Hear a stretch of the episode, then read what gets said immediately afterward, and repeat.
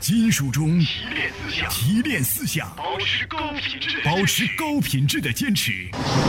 爱车人的注目和心动。我们因汽车而热爱生活，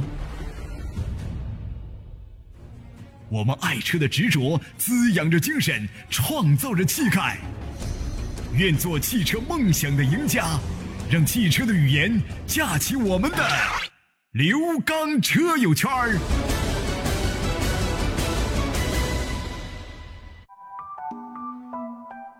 听众朋友，大家好，欢迎大家收听刘刚车友圈儿。大家好，我是刘刚。继刘刚说车之后，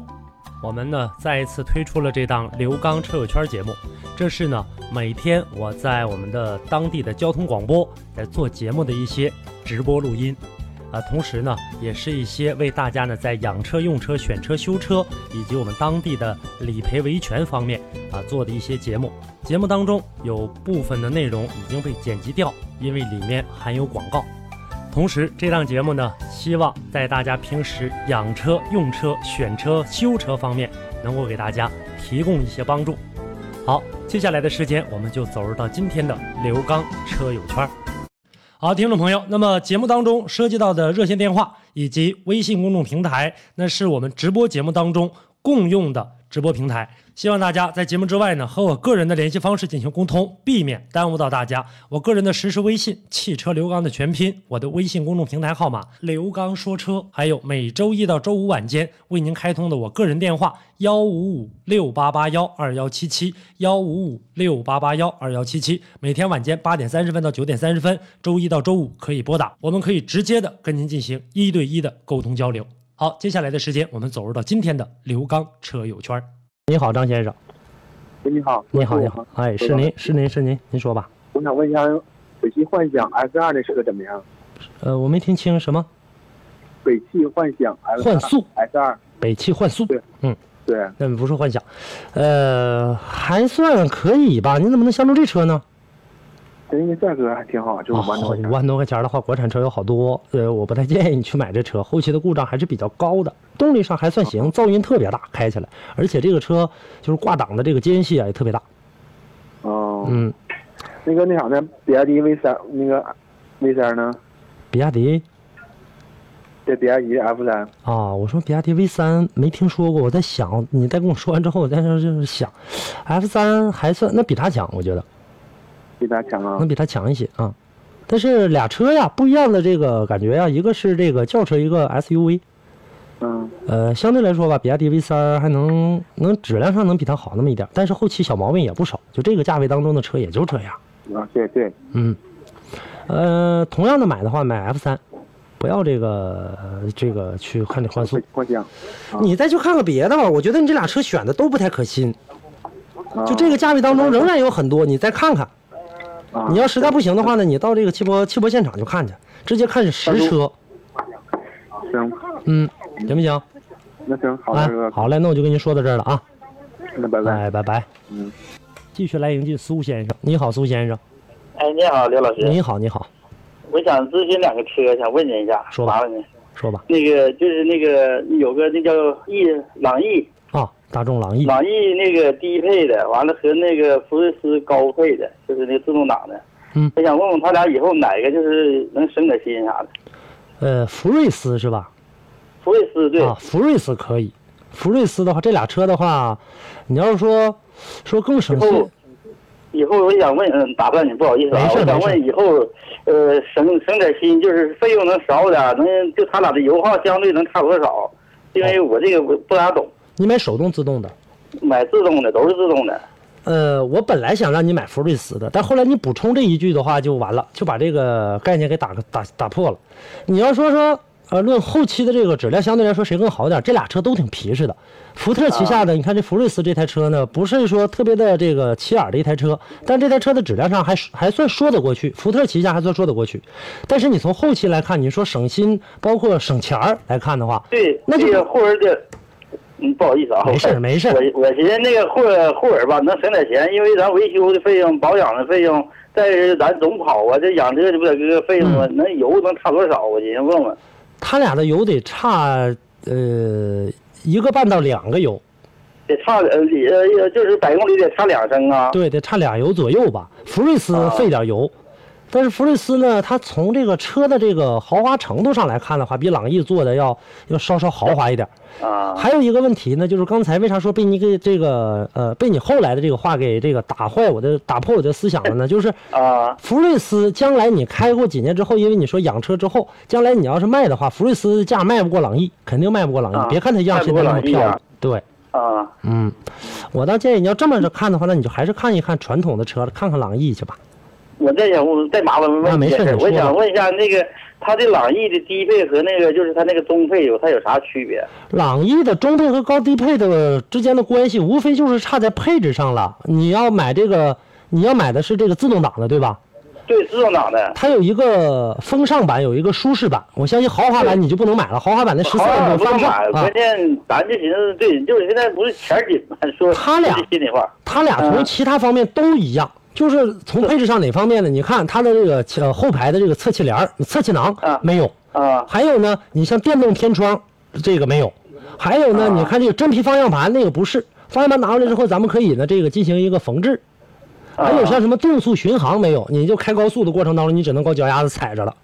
啊啊，就是这样的一个情况，就差这些，包括什么腰部支撑这类的东西，还有什么后排的杯架，这都没有啥太大用了。那包就括说，就说他俩的比较，就是朗逸，就是它的实舒适版和风尚版，他俩哪个的实惠？是不是还是？我觉得要是实惠一点的风尚版就可以了，它俩呢无非就是在这种配置上可能稍稍差一点。你要是缺啥的话，你在后期往里配。还有一个问题呢，就是，呃，朗逸的这个低配版和高配版，它俩的轮胎尺寸差了一点。如果说将来条件好的话呢，想换轮胎的那个时候呢，更换一下这个轮胎，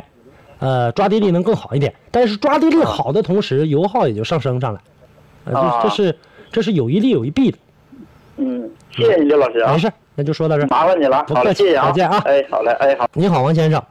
哎，你好，老师。你好那个家里边有个亲戚，然后有一台车，想帮您看，帮看一下，啊大概能值多少钱？什么车？他这个一三年买的五菱之光，嗯一点四手动低配的，嗯基本型，然后就是没拉过货，一共就跑了不到三万公里，然后车没拉过货，嗯就是成色挺好的，没有刮碰，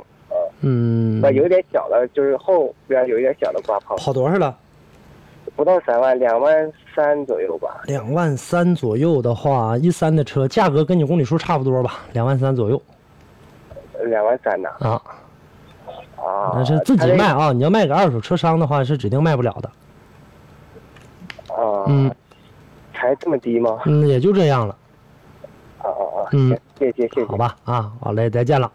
赵先生你好，哎，你好，刘刚老师。 你好，你好，啊，我想咨询一款车，说吧就是福特那个福睿斯这车怎么样？还可以吧？作为家用来讲的话，福特旗下的这个福睿斯还是值得我们购买的。小车就是有点费油，反正是其他的还算，故障啊，还有呢这个车辆的一个舒适程度还算可以。啊，我昨天吧上四 S 店看了，我看他嗯那个车里边做工挺粗糙那的这。也就那价在那儿呢，也就那玩意儿。这十多万块钱的这个车，美系车始终，美国人你应该能看得到，就是所有的不光是它，福特旗下全系列，包括什么别克啊，你看它整体做工上，都不是说特别的精细。啊，完我看了一下，就是他那个副驾驶，就是那个副驾驶底下脚脚踏板上面的话，那电线啥都都裸露了。啊，就是现在有的车就是这样，不光是它啊，就这个副驾驶顶上那里面的那些那些电路啊，有不少车啊都在。你要是细观察，在趴在底下一看的话，顶上全在那外面裸露着。啊，全在外边裸露对了。，大部分的车都是这样。反正是目前来看，这车好在一一点上，就这车在这个价位当中，就有一些二十多万的车的静音的这个程度都不赶它，它的静音程度做的挺好的。但是像你说的这个做工，就是大缝子、小缝子的那很多。嗯，对。啊，这个、啊还有个事儿，刘刚老师，我想嗯问一下，你说就是我昨天到四 S 店去了，然后吧，我问了呃咨询了一下，然后今天四 S 店那个人给我打电话了。嗯我看的是手动标配的，它是指导价九万六千八，嗯然后吧，它现在优惠到八万一千八万一千六，然后今天吧，四 S 店那个销售人员又给我打电话，他问我呃买不买车，要买车的话吧，呃头半年落落到他们单位的，员呃工员工名下落对落他员工名下是完了给我没给优你惠两万七万六千八，没给你要好处费吗？呃就给优惠两万，就是呃七万六千八嘛，完后赠送一万块钱的什么大礼包，你看，我一想问想，问就是我一就想，他这就得个给你这可个。这可信不？这个可信倒还行，但是这中间有一个问题，这就是就像咱们这个一汽大众的，因为大家都知道一汽大众有个内部员工购车，啊，你跟他非亲非故的，你把名落他车上了，这个落他身底下了，这个好不好说？将来会不会出现啥问题？这个不好说呀。再有一个的话，啊如果说啊，当然了，这样的情况呢，不太，我觉得不太可能。那个人如果说他但凡这个呃做人的这样的标准能达到的话，应该是没问题的。如果说真要是说这个嘴一歪歪，这车就我的，你啥话都说不出来，你打官司都打不赢，名儿就是人家的。啊，他说半年以后可可以跟我过户，一般他说他们说公司可能是这不半年完成销量啊什么玩意儿，反正我也没是有可能出现这样的一个情况。这个中间的话呢，他可能，他很有可能就说优惠，你看优惠给你优惠两万，这个里面啊，因为咱们具体的这个福特的这个员工购车价呢，这个咱们不太内部的情况咱不太了解，他可能说优惠两万五，那还有可能，人家留下五千，啊，这都就不好说。但是呢，这个中呃，这个中间，因为你非亲非故，如果说是你家里面的直系亲属或者你身边的同学朋友，这个我建议你可以，你毕竟省了两万多。啊。但是如果说他要是对，对呀、如果说他要是一旦在这事儿上要给你整点事儿的话，这个就你打官司都打不赢啊！你没你有证据吗？没证据。再有一个，呃，这个，呃，就是即使你有证据，那么法律呢是按照这个呃车主的这个名字来走的，按照这个、按照这个来讲的话，那他就不是你的。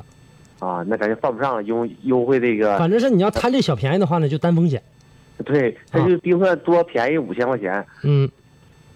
嗯，那行，那这嗯你吧。这个你，考虑考虑吧啊，但是这个车还可以购买是吧？还算可以，就福特旗下的福睿斯还算还算是行的，反正是油耗的话肯定是不低啊，跟这个同级别比。如果跟那个捷捷达比寿比，捷达能强嗯，反正比捷达质量要强了，那肯定了。啊？那行，谢谢刘老师嗯。，好嘞，再见了啊好，嗯，嘞再见再见。好，那接下来的时间我们再来迎接下一位孙先生。你好，孙先生，久等了啊。哎哎，你你你你好，老师。哎，你好，孙先生。啊，我打算买那个咱们长城呃丰田 R R V 四嗯二点零风尚的，嗯，这车和那个马自达那七叉五比，哪个要强一些？你干啥用？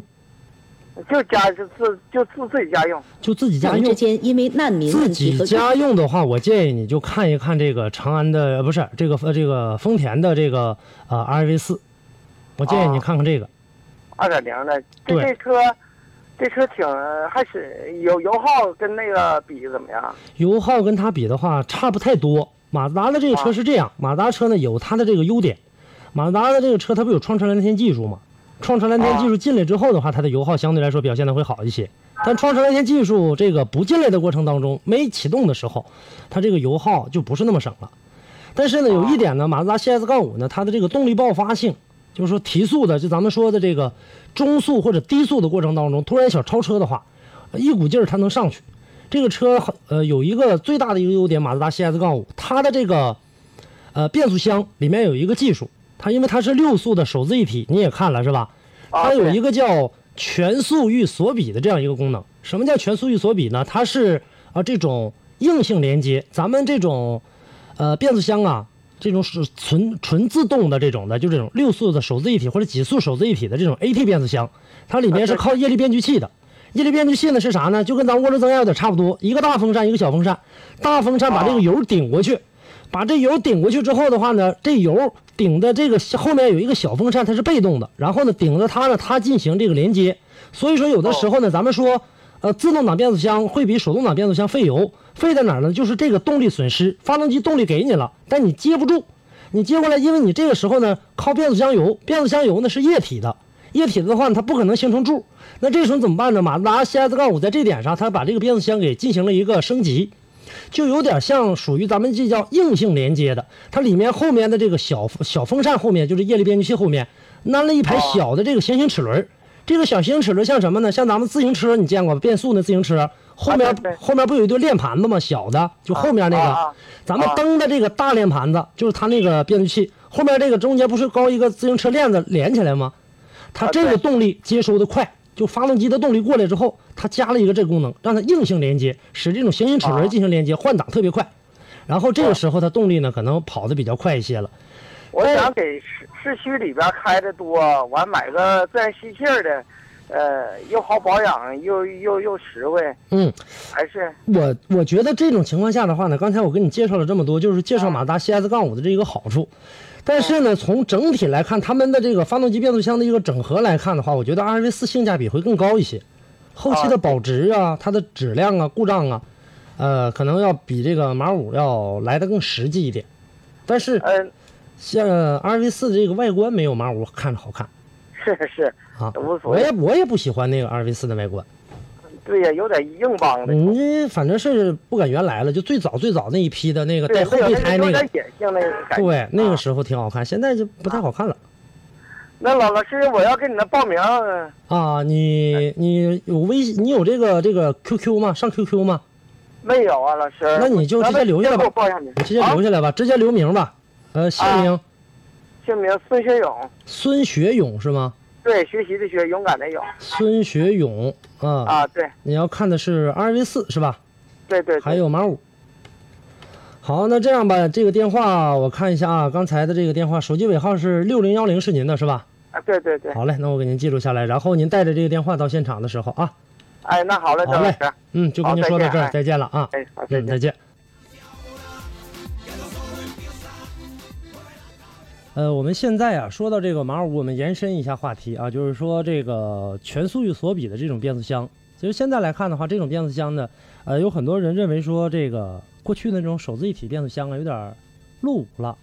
因为现在来看的话，我们在市面上能看到的变速箱，抛开手动之外，呃，手自一体的这种的，就是我们所说的 AT 变速箱，还有 AMT 的这种变速箱，还有 CVT 的变速箱，现在又出了双离合的变速箱，现在有好多。那么在传统一点的，就是 AT 变速箱呢，应该说比较老套了。但是这种老套的过程当中，谁说老将发挥不了余热呢？发挥不出来更多新鲜的功能呢？呃，在马自达五身上体现出了一个这个全速域锁比的功能。这个功能的话呢，以后吧，大家呃可以关注一下呢，这个百度上直接输入“刘刚说车”，那里面我单独说了一期关于全速域锁比的这种变速箱，它能有哪些功能，能给我们大家带来哪些好处，大家一同关注一下。你好，李先生。哎，你好，是刘刚老师哎，吧？是我，你好哎，有这么事儿呢，再可以麻烦您。啊，说吧。刘老师是这嗯样，就是说那个一汽马自达呢，旗下杠四啊，在没上市之前呢，我咨询过您，完了这个它不二十一号开始上市销售了嗯是吗？我想给您您呢再给我做一下那个性价比的分析，它和叉五啊到底选哪个好一点？我因为我呃我知道那那个、这个它那个发动机啊都是一样的，嗯和阿特兹啊、嗯和和杠五。嗯，这样式呢，在它那个直喷呐、嗯呃，我那天他搞这个试驾，我也过去了。嗯，我感觉到他那个能那个方向盘的操作能力什么还都比较好，但是呢，因为我以前没有开过这个自动挡的车，嗯所嗯，以呢，您的经验比较多，我想希望您再给介绍一下好吗？我是前天，前天我才开到开上这个马达 CS 杠四。因为前一段我跟大家这个介绍了，就是说这个马四嗯儿上市的时候，厂家邀请了，但是当时有事儿去不了，然后就没没参啊加上。然后呢，在在前天我可能是接触的晚了一些，前天我才开着这车，跟这个阿特兹来比较的话，我觉得就说你刚才提到的这些，说什么这个方向盘的这个转向啊，包括呢什么动力的一个提升啊，相对来说都比较好。马自达呀，这个车型一直都是以这种操控著称的，相对来说表现的是比较好的，动力提升也比较快。啊，呃，但是这台车来看的话呢，现在就就现在来说，我不建议你去买，不太划算，价格上不太好，而且呢，呃，价格还要这个，你比方说吧，因为买因为买马自达的，一般考虑到的都是红色的，马自达那个红色是它的一个专利，一个专利红色，买这车还得加两千块钱。然后呢，有一些店儿呢，根据不同的四 S 店还会强制性的捆绑你一些什么保险呐、什么家装精品呐、都会捆绑你这些东西。这个里面你无形当中又多花一部分钱。这台车我觉得呢，就是在阿特兹的这个基础上，呃，说的的这个更直白一些吧，就是把车的那个屁股砍下去了，之后就变成了马自达 CS 杠四，比那个车稍稍高那么一点，就成了 CS 杠对，四。就是它这个通过能力强了一些，对不对？你现在来看的话呢，没看它提高特别特别大，就通过能力也没看它提高特别大，是比那个它毕竟是定位的是一款 SUV，肯定离地间隙要相对来说要稍稍高一点。但这个车幺呢，九幺九六吧，幺九是一定啊，这个车呢，就是你开这过程当中，我不知道你试驾的时候是什么样的一个感受啊。我开这台车的话，当车速起到，呃当时我开到了一百六左右吧，呃，有点发飘了。哦，啊，不毕竟它因为它可能也是受到一个 SUV 的这一个限制，它毕竟车身这个高起来了，太高啊，高起来的过程当中呢，它可但是我们平时的应付这个道路的能力是绝对没有问题的，知道吧？这个是绝对没有问题的，因为呃，毕竟呢，它这个呃我们在马路上行驶的过程当中，限速是呃一百二的，所以说这个问题你不用去考虑啊，这个你不用考虑，它顶多也就是再有一个你坐在里面的过程当中的话呢，它的这个视线我觉得还没有阿特兹好呢。对，它那有点高，对台面儿你，你而且它那座位相对来说还比较低。嗯你会对你但坐在里面的话，你看着那车是挺高的，但是你实际坐在里面的时候，你还是会往下这个下潜的。它可能也是就追求这种运动风格，就是这样的，啊，就是这样的一个车。所以说现在目前来看的话呢，你买它呢，第一没有现车，你根本提不到车；嗯，还有一个呢，现在一点优惠没有，就是你对而且等它汽一博点优会惠，没你有放心，在汽博会上它也不会有优惠的。啊，嗯是这种情况，对。所以这个车而且现在来到看到汽博会也没有优惠，你呃，对，你啊要现在要着急买的话，那我觉得你就莫不如去看马自达 CS 杠五。如果说呃你不说我可以等待一段，那我建议你等等。那就是汽博会下呃汽博会以后再买，是不是更好那一点？你只能是还是得你还是在汽博会上买如果你买马四儿的话，我倒建议你十一左右的时候，那个国庆的时候你再看看。你要不着急的话啊，前提是你不着急。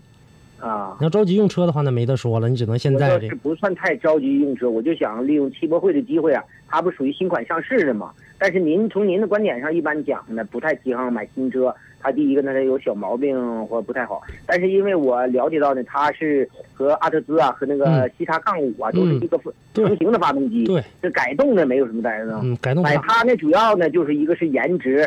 另外呢来讲呢，就是说，在我倒挺喜欢它的轿车的性能，因为它不属于轿车嘛。另外呢，它底盘提高了呢，有一个通过率。你另外呢，就是我的用车的用处不算太大，就是一个呢满足家庭有车，第二个呢是有可能要下一步车改了之后啊，要那个当代步。第三个呢，嗯偶尔就出去玩一玩，钓钓鱼啊什么的，这个性能。到这种情况下的话，我倒建议你，你还莫不如去看看阿特兹了。阿特兹在七月份的时候可能要上市新车，现在老款的这个阿特兹，